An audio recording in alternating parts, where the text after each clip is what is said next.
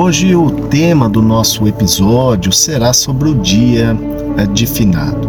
Primeiramente, a origem da palavra finados, ela deriva do verbo finar, que é justamente por fim, morrer.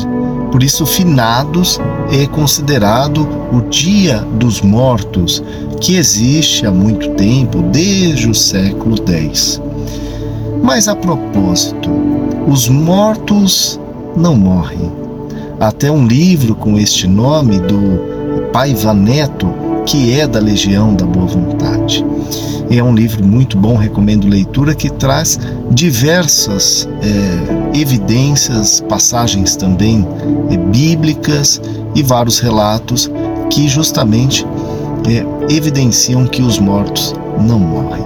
E a própria tradição do Dia de Finados nos conduz a pensar isso. Pois qual a justificativa em prestar homenagens, levar flores, acender velas, fazer orações, se depois da morte não há absolutamente nada? Mesmo que muitos neguem e a ciência engatinhe, a imortalidade da alma vem sendo evidenciado desde os milênios passados. Comecemos com uma história de um homem há mais de dois mil anos. A história de um homem que foi crucificado, tendo o seu corpo levado a uma tumba em que colocaram uma pedra na entrada para que ninguém entrasse.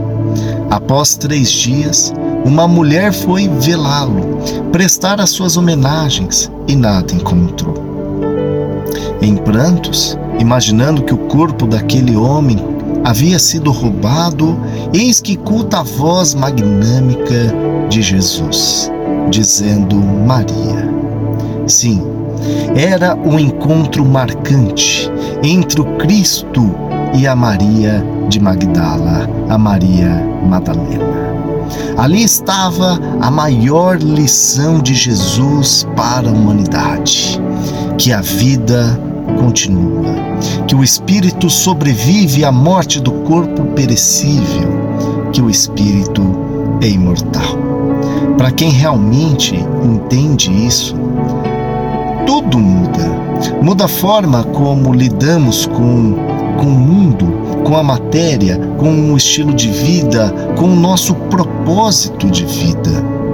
Nos disse Jesus registrado em Marcos, no capítulo 12, que Deus não é o Deus dos mortos, mas sim dos vivos, pois para ele todos vivem, sendo a morte apenas uma transformação. Há um conto muito interessante de Chico Xavier. Havia um casal que perdeu seu filho amado, e diante dessa terrível dor, o pai saía de casa todas as noites. E a sua esposa não sabia para onde ele ia. E ele iria, ou ia, na verdade, todas as noites para o cemitério. E dormia em cima do túmulo de seu filho. Isso era uma informação que só ele sabia. Depois de muito sofrimento, algumas pessoas indicaram que eles visitassem Chico Xavier e eles foram na esperança de receber alguma comunicação, mas sem muita fé, que eles não acreditavam tanto na vida futura. E quando eles foram, eles receberam uma carta. E o seu filho dizia na carta justamente para que o pai parasse de ir ao cemitério todas as noites dormir em cima de seu túmulo, pois isto causava muito sofrimento a ele. E que enquanto ele estava lá, né, o seu filho estava na sua casa com a sua mãe, né, passando bons sentimentos, boas energias, forças para superar a fase do luto. Esse caso eu julguei relevante em trazer aqui, justamente para vermos que o espírito, na maioria das vezes, ele é livre, ele não fica grudado em seu túmulo, no caixão e, mais ainda, ele sente tudo o que emanamos a ele.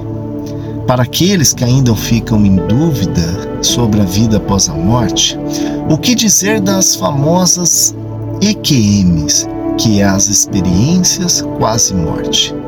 Quantos e quantos relatos detalhados de pessoas que ficaram entre a vida e a morte, trazendo informações claras, precisas, relatando uma grande luz que os atraía, os contatos que tiveram com os entes amados, até mesmo é, previsões de coisas que iriam acontecer.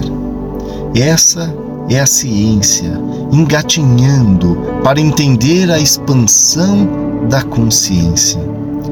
Por isso, finados é um dia importante para prestarmos as nossas homenagens, para pensarmos na morte, não como um fim, mas como um novo começo para a vida espiritual daquele ente amado.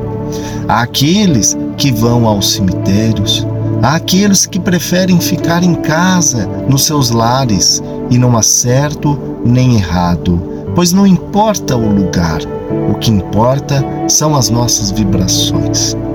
O que nos liga aos nossos entes amados são os nossos sentimentos, as nossas emoções, os nossos pensamentos.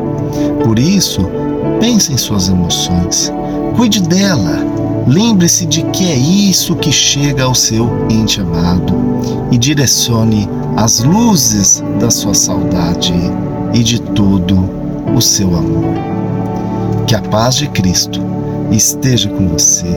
Que Deus abençoe a todos. Não esqueça de curtir se você gostou e compartilhe. Paz e luz da página Evangelho Raciocinado.